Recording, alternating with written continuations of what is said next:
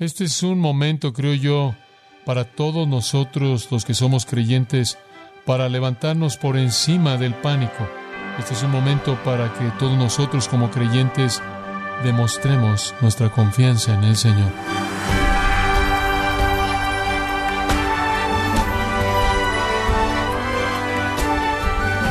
Bienvenido a su programa Gracias a vosotros con el pastor John MacArthur. Le saluda su anfitrión Miguel Contreras. Bueno, estas últimas semanas el coronavirus ha cambiado la vida diaria en todo el mundo, trayendo desconcierto, angustia, frustración y temor. El mundo ha entrado en pánico. Pero, ¿cómo deben responder los cristianos a esta crisis? John MacArthur preparó su mensaje, muy oportuno por cierto, por lo que hemos hecho lo necesario para transmitirlo por radio y le invitamos a escucharlo en gracia a vosotros.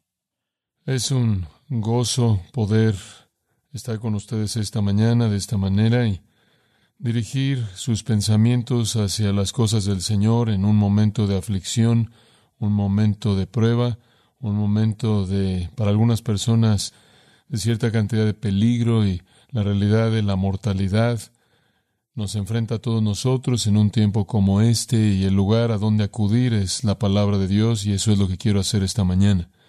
Para comenzar, permítame recordarle algo que el amigo de Job Elifaz dijo. Él dijo esto y tuvo razón. Él dijo, el hombre nace para la aflicción, como las chispas vuelan hacia arriba. La vida es peligrosa, de hecho no hay nada más cierto que el hecho de que todos vamos a morir.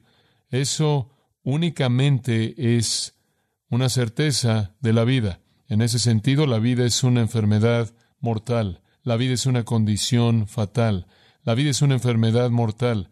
Me acuerdo cuando estuve en el programa de Larry King después del 11 de septiembre, Larry King me dijo, ¿cuál es la lección aquí? Yo le dije, la lección es que todo el mundo va a morir y no necesariamente estamos en control del cuándo. El peligro de la muerte nos rodea y lo que contribuye a esa muerte está tanto a nuestro alrededor como incluso adentro de nosotros. Todo el mundo muere. Dentro de cien años, a partir de hoy, ninguno de nosotros va a estar aquí. Eso es inevitable. La vida es el peligro más amplio de todos. Nadie escapa su fin inevitable. Pero algunas veces hay cosas que suceden que nos asustan más allá del sentido normal de la muerte inevitable. Mil millones de personas han muerto en guerras, mil millones. Sesenta millones de personas mueren al año. Quince millones de ellos mueren por enfermedades de corazón, diez millones de ellos mueren de cáncer, quince mil niños mueren cada día. Cuatro mil personas mueren diariamente debido a accidentes en las carreteras.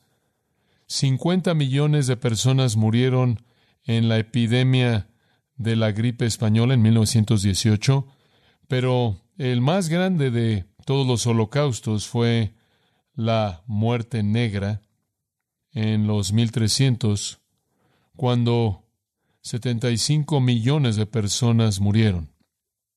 Una perspectiva de eso nos podría ser útil. John Kelly escribió un libro en el 2006 titulado La gran mortalidad, una historia íntima de la muerte negra, la plaga más devastadora de todos los tiempos. Este es un extracto de ese libro en el que él describe lo que la gente estaba atravesando conforme 75 millones de personas estaban muriendo. Y estoy citando, después de ver a grupos de perros salvajes acercándose a las nuevas tumbas de los muertos por la plaga. Un recaudador de medio tiempo en Cien escribió, Este es el fin del mundo. Sus contemporáneos proveyeron descripciones vívidas de lo que se veía como el fin del mundo. Alrededor del 1348 y 1349 fueron cadáveres que estaban empacados como lasaña en fosos municipales de la plaga, carros que recogían diariamente por las calles para recoger a los que murieron el día anterior, maridos abandonando a esposas que estaban muriendo y padres abandonando a hijos que estaban muriendo por temor al contagio y personas ahí cerca de letrinas y desagües inhalando los vapores nocivos esperando vacunarse a sí mismos contra la plaga. Caminos polvorientos llenos de refugiados cautivados por el pánico, barcos fantasma llenos de cadáveres y un niño corriendo solo por una aldea montañosa desierta. Por un momento, a la mitad del siglo XIV, millones de personas por todo Europa y Asia comenzaron a contemplar el fin de la civilización y quizás el fin de la raza humana. Uno tan solo puede imaginarse el terror que ocupó los corazones de la gente que estuvo expuesta a eso. Podemos estar agradecidos en la providencia de Dios por vivir en una época en la que eso no sucede. Y lo que enfrentamos ahora, en comparación a eso, sería considerada una preocupación no muy importante. Sin embargo, debido a que usted tiene un mundo entero de personas aislados de cualquier esperanza eterna, todo los llena de terror. Para aquellos que no conocen al Señor Jesucristo, los que no tienen esperanza verdadera después de la muerte, es razonable temer, es razonable estar preocupado por la muerte, y debido a que enfrentan, como sabemos, el juicio divino y el castigo eterno. Pero ¿qué hay acerca de la familia de Dios? ¿Cómo respondemos a estas cosas? ¿Y cómo podemos ser la roca y el lugar seguro y los protectores y los que ayudan a los que nos rodean. ¿Cómo respondemos y cuál debe ser nuestra perspectiva? La palabra de Dios es clara en esto y entonces quiero alentarlo, en primer lugar, con algunas cosas a partir de la palabra de Dios. Este es Dios hablándonos. Permítame leerle de los salmos, y únicamente se los voy a leer y usted escuche y manténgalos en su corazón. Jehová también será refugio para los oprimidos, refugio en tiempos de aflicción, y aquellos que conocen tu nombre confiarán en ti, porque tú, oh Jehová, no has desamparado a los que te buscaron. Una cosa he pedido de Jehová, esa buscaré, que more en la casa de Jehová todos los días de mi vida, para contemplar la belleza del Señor y para meditar en su templo. Porque en el día de la aflicción, Él me guardará en su tabernáculo. En el lugar secreto de su tabernáculo Él me esconderá. Él me levantará sobre una roca. Y ahora mi cabeza se levantará por encima de mis enemigos que me rodean y ofreceré en su tabernáculo sacrificios, con gritos de gozo cantaré, sí, cantaré alabanzas a Jehová. Por tanto, que toda persona que sea piadosa ore a ti en un momento en el que puede ser encontrado, ciertamente en una inundación de grandes aguas no lo alcanzarán. Tú eres mi escondedero, tú me guardarás de la aflicción, tú me rodeas con cánticos de liberación. Busqué a Jehová y él me respondió y me liberó de todos mis temores.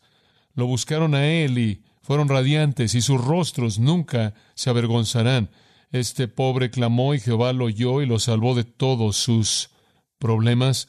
El ángel de Jehová acampa alrededor de los que le temen y los rescata. Oh, gustad y ved que Jehová es bueno. Cuán bienaventurado es el varón que se refugia en él. Oh, temed a Jehová vosotros sus santos, porque para aquellos que lo temen no hay necesidad. Los jóvenes leones tienen necesidad y padecen hambre, pero los que buscan a Jehová no tendrán necesidad de ninguna cosa buena. Los justos claman y Jehová oye y los libra de todas sus aflicciones. Jehová está cercano a los quebrantados de corazón y salva a los que están quebrantados en espíritu. Muchas son las aflicciones de los justos, pero Jehová los libra de todas. Él guarda todos sus huesos, ni uno de ellos es quebrantado. La maldad matará al impío y aquellos que odian al justo serán condenados, pero Jehová redime el alma de sus siervos, y ninguno de aquellos que se refugian en él serán condenados, pero la salvación de los justos es de Jehová. Él es su fortaleza en tiempos de aflicción. Dios es nuestro refugio y fortaleza, nuestro pronto auxilio en las tribulaciones. Por tanto, no temeremos, aunque la tierra cambie y aunque los montes se deslicen al corazón del mar, aunque sus aguas rujan y giman, aunque los montes se sacudan. Hay un río cuyos arroyos alegran la ciudad de Dios, los lugares santos del Altísimo. Dios está en medio de ella, ella no será movida. Dios la ayudará cuando la mañana comience. Las naciones se sacudieron, los reinos se tambalearon. Él levantó su voz, la tierra se derritió. Jehová de los ejércitos está con nosotros. El Dios de Jacob es nuestra fortaleza. Invócame en el día de la aflicción. Te rescataré y me honrarás. Mi corazón está en angustia dentro de mí y los terrores de la muerte.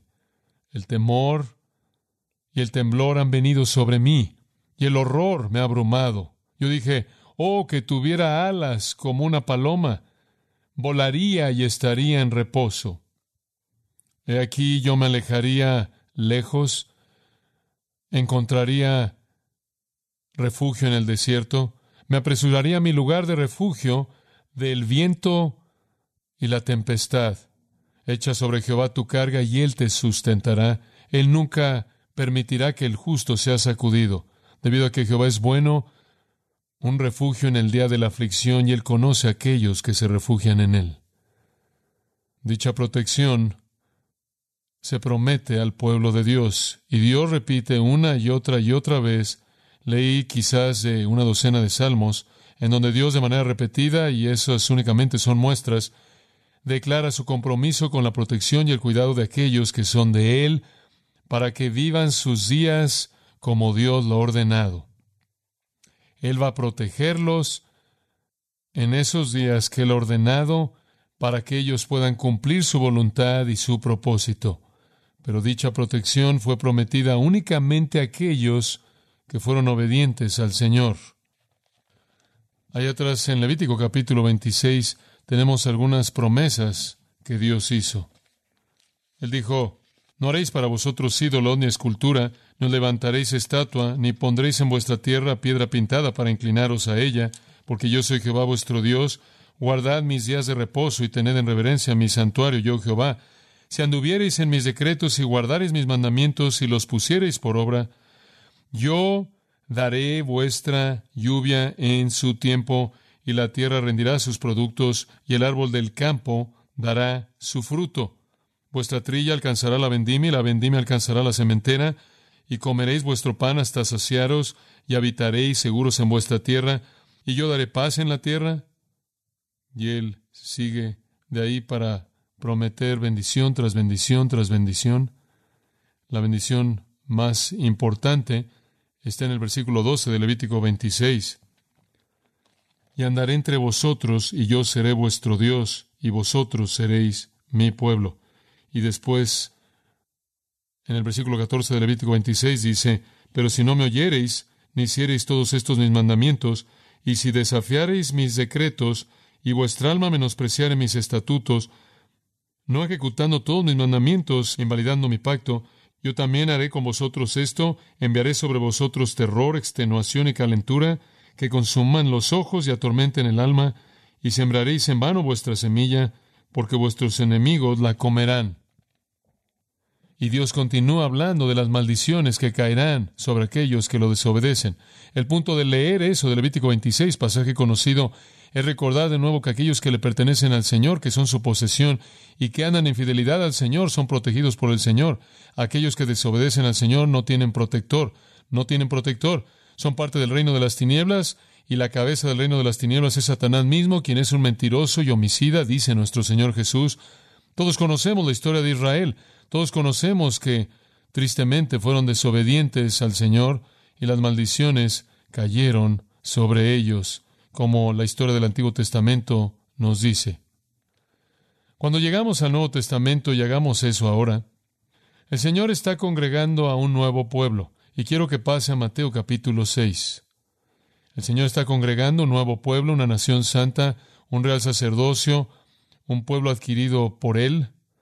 Y a ellos Él les promete bendiciones, bendiciones a los fieles. Este es el nuevo pueblo, el pueblo que le pertenece al Señor.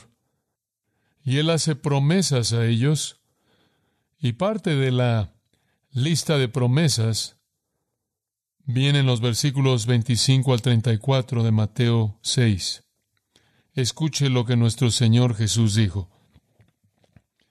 Por tanto os digo, no os afanéis por vuestra vida, que habéis de comer o que habéis de beber, ni por vuestro cuerpo, que habéis de vestir. ¿No es la vida más que el alimento y el cuerpo más que el vestido? Mirad las aves del cielo, que no siembran, ni ciegan, ni recogen en graneros, y vuestro Padre Celestial las alimenta. ¿No valéis vosotros mucho más que ellas? ¿Y quién de vosotros podrá, por mucho que se afane, añadir a su estatura un codo? Y por el vestido, ¿por qué os afanáis? Considerad los lirios del campo, cómo crecen, no trabajan ni hilan. Pero os digo que ni aun Salomón con toda su gloria se vistió así como uno de ellos. Y si la hierba del campo, que hoy es y mañana se echa en el horno, Dios la viste así, ¿no hará mucho más a vosotros, hombres de poca fe? No os afanéis, pues, diciendo, ¿qué comeremos? ¿O qué beberemos? ¿O qué vestiremos? Porque los gentiles buscan todas estas cosas. Pero vuestro Padre Celestial sabe que tenéis necesidad de todas estas cosas. Mas buscad primeramente el reino de Dios y su justicia, y todas estas cosas os serán añadidas. Así que no os afanéis por el día de mañana, porque el día de mañana traerá su afán. Basta cada día su propio mal. Tres veces en ese pasaje Jesús dice, no se preocupen, no se preocupen, no os afanéis. Él de hecho dice, no se preocupen, dejen de preocuparse y no comiencen a preocuparse al cambiar la forma del verbo. Si usted se está preocupando, deténgase. Si todavía no se está preocupando, no empiece. Y simplemente de manera general, no se preocupe. No se afane. El término tiene la idea de preocupación excesiva. No se preocupe por su vida. Su vida. ¿Por qué se preocuparía usted si le pertenece usted a Dios? Cuando él usa la palabra vida, en el original es suke, simplemente significa su aliento. No se preocupe por su vida temporal. Y con eso se refiere a lo que usted, regresa al versículo 25, a lo que usted come, a lo que usted bebe, a lo que usted viste. Esa es su vida temporal. No esté afanado, preocupado por su vida temporal y sus necesidades. Usted está en el reino. Usted pertenece al reino de Dios. Usted es un hijo de Dios. Él se va a asegurar de que usted tenga todo lo que necesita. No se preocupe por lo que usted va a comer, lo que usted va a beber o lo que usted va a vestir. Para nosotros, este es simplemente una opción de lo que comeremos, de todas las opciones que tenemos, lo que beberemos de todas las opciones que tenemos, lo que vestiremos de las opciones de ver hacia arriba y hacia abajo en el closet para tomar la decisión. Muy diferente en el mundo antiguo. El alimento y la bebida y la ropa con frecuencia le causaban una preocupación profunda a la gente de la antigüedad. El consejo de Jesús fue muy relevante para aquellos que quizás en muchos casos no tenían nada más que lo que traían puesto y tenían que esperar para el día siguiente para saber si habría algo que comer. El alimento de una preocupación fuera usted rico o pobre. En el calor ardiente del verano en la tierra de Israel, los arroyos se secaban y el agua era una preocupación seria. Incluso la ropa de ninguna manera era automática. Y usted incluso tiene una situación en Proverbios 31 en donde la mujer piadosa está fabricando ropa para sus hijos. Usted tenía que preparar el alimento, usted tenía que encontrar el agua, tenía que fabricar la ropa. Esta era una preocupación de la vida. En cierta manera era una especie de nivel de supervivencia para la mayoría de la gente, pero incluso en ese ambiente, en donde el alimento y la bebida no estaban disponibles como lo están en la actualidad, ni siquiera se acercan nuestro Señor está diciendo, no se preocupen por esas cosas. No se preocupen. Y aquí Él nos da tres razones, y creo que son muy útiles. No se preocupen debido a su padre.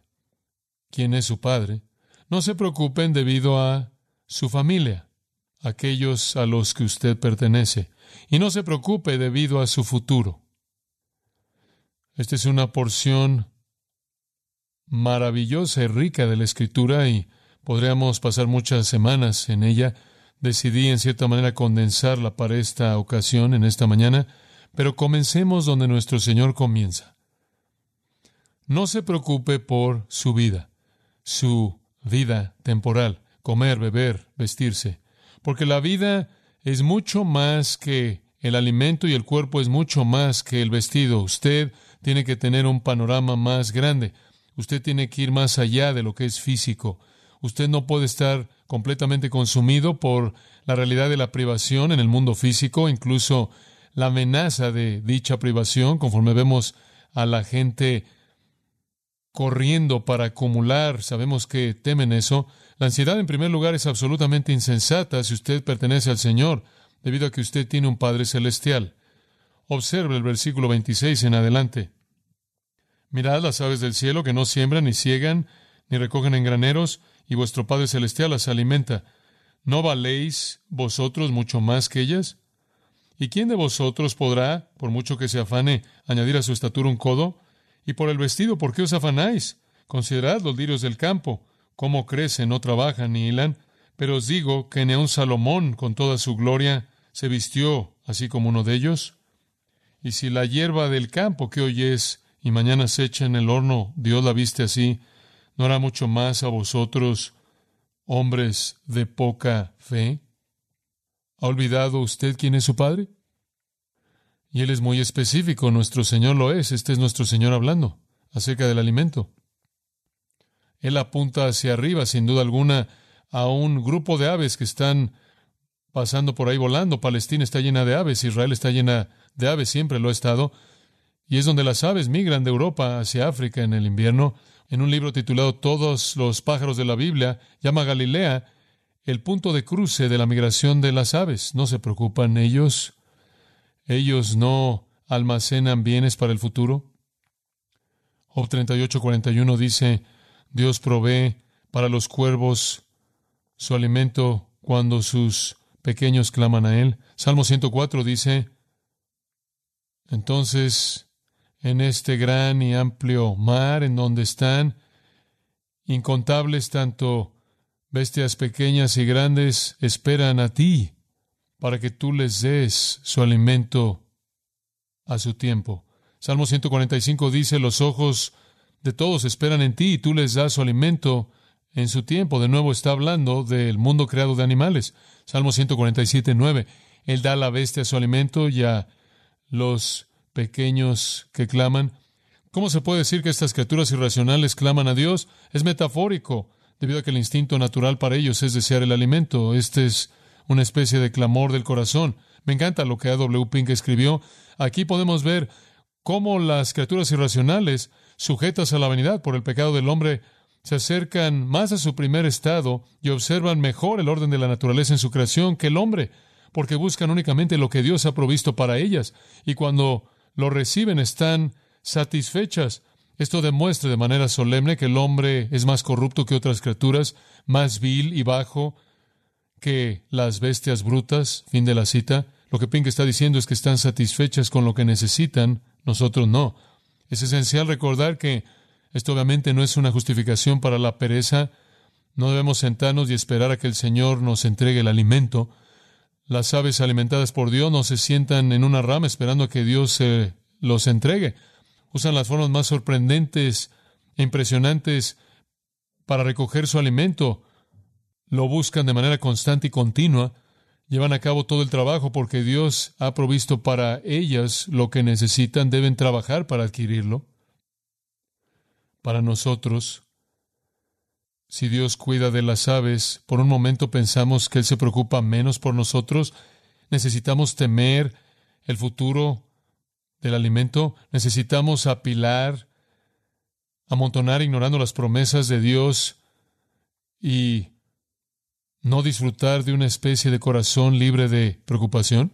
Si las aves que no pueden planear por adelantado disfrutan de que sus necesidades sean satisfechas por Dios, ¿acaso Él no va a satisfacer nuestras necesidades? Esa realidad simple es la pregunta al final del versículo 26. ¿No valéis vosotros mucho más que ellas? Y estos son argumentos de lo menor a lo mayor. Si Dios cuida de las aves, ¿creen ustedes que Él va a cuidar de ustedes? Profundo y poderoso. Mire, la vida es un regalo de Dios, ¿verdad? Él da la vida, Él sustenta la vida. Mientras que Él ha destinado darla, Él la va a sustentar. Y mientras que Dios sea el dador de la vida y Él lo es y nos ha dado vida, Él va a sustentar esa vida. Usted no se creó a sí mismo, usted no planeó llegar al mundo, usted no se colocó en donde está. La providencia en el propósito de Dios lo colocó exactamente en donde usted está. Él le dio a usted vida para sustentar esa vida, para sus propios propósitos. Y cuando llega a ver incluso la amenaza más insignificante de que algo pueda perderse o que usted pueda ser privado de algo, usted debe recordar que Dios le dio a usted vida y la plenitud de esa vida. Mientras que usted camine en obediencia a Él, Él va a sustentar y eso significa que Él va a proveer todo lo que usted necesita.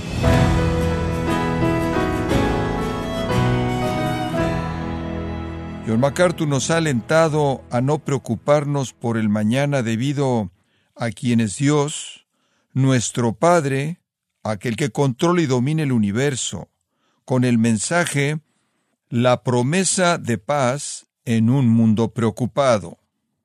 Y quiero recordarle, estimado oyente, que tenemos a su disposición el libro Venza la ansiedad, escrito por John MacArthur, en donde nos recuerda que Dios es soberano, entiende nuestras luchas y sufrimiento, y por eso nos ha equipado para vencer la ansiedad, la preocupación.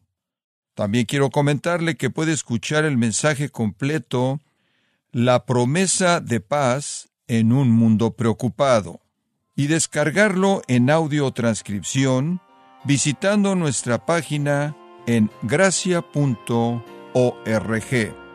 Si tiene alguna pregunta o desea conocer más de nuestro ministerio, como son todos los libros del pastor John MacArthur en español, o los sermones en CD, que también usted puede adquirir, escríbanos y por favor mencione la estación de radio por medio de la cual usted nos escucha en gracia a vosotros. Es importante conocer no solo el país y ciudad de donde usted nos escucha, sino también la radio. Para quienes contactan nuestro ministerio por primera vez, pueden solicitar una copia del mensaje de promoción sin costo alguno, un mensaje por oyente únicamente.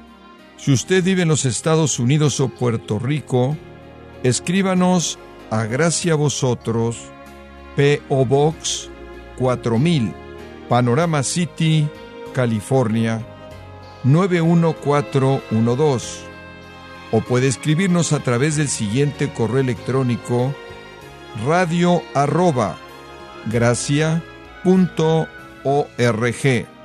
Esto ha sido todo y en nombre de John MacArthur y del personal de este organismo, queremos darle las gracias por su tiempo y sintonía, invitándole para que nos acompañe en la próxima edición y juntos desatar la verdad de Dios un versículo a la vez, aquí en Gracia a Vosotros.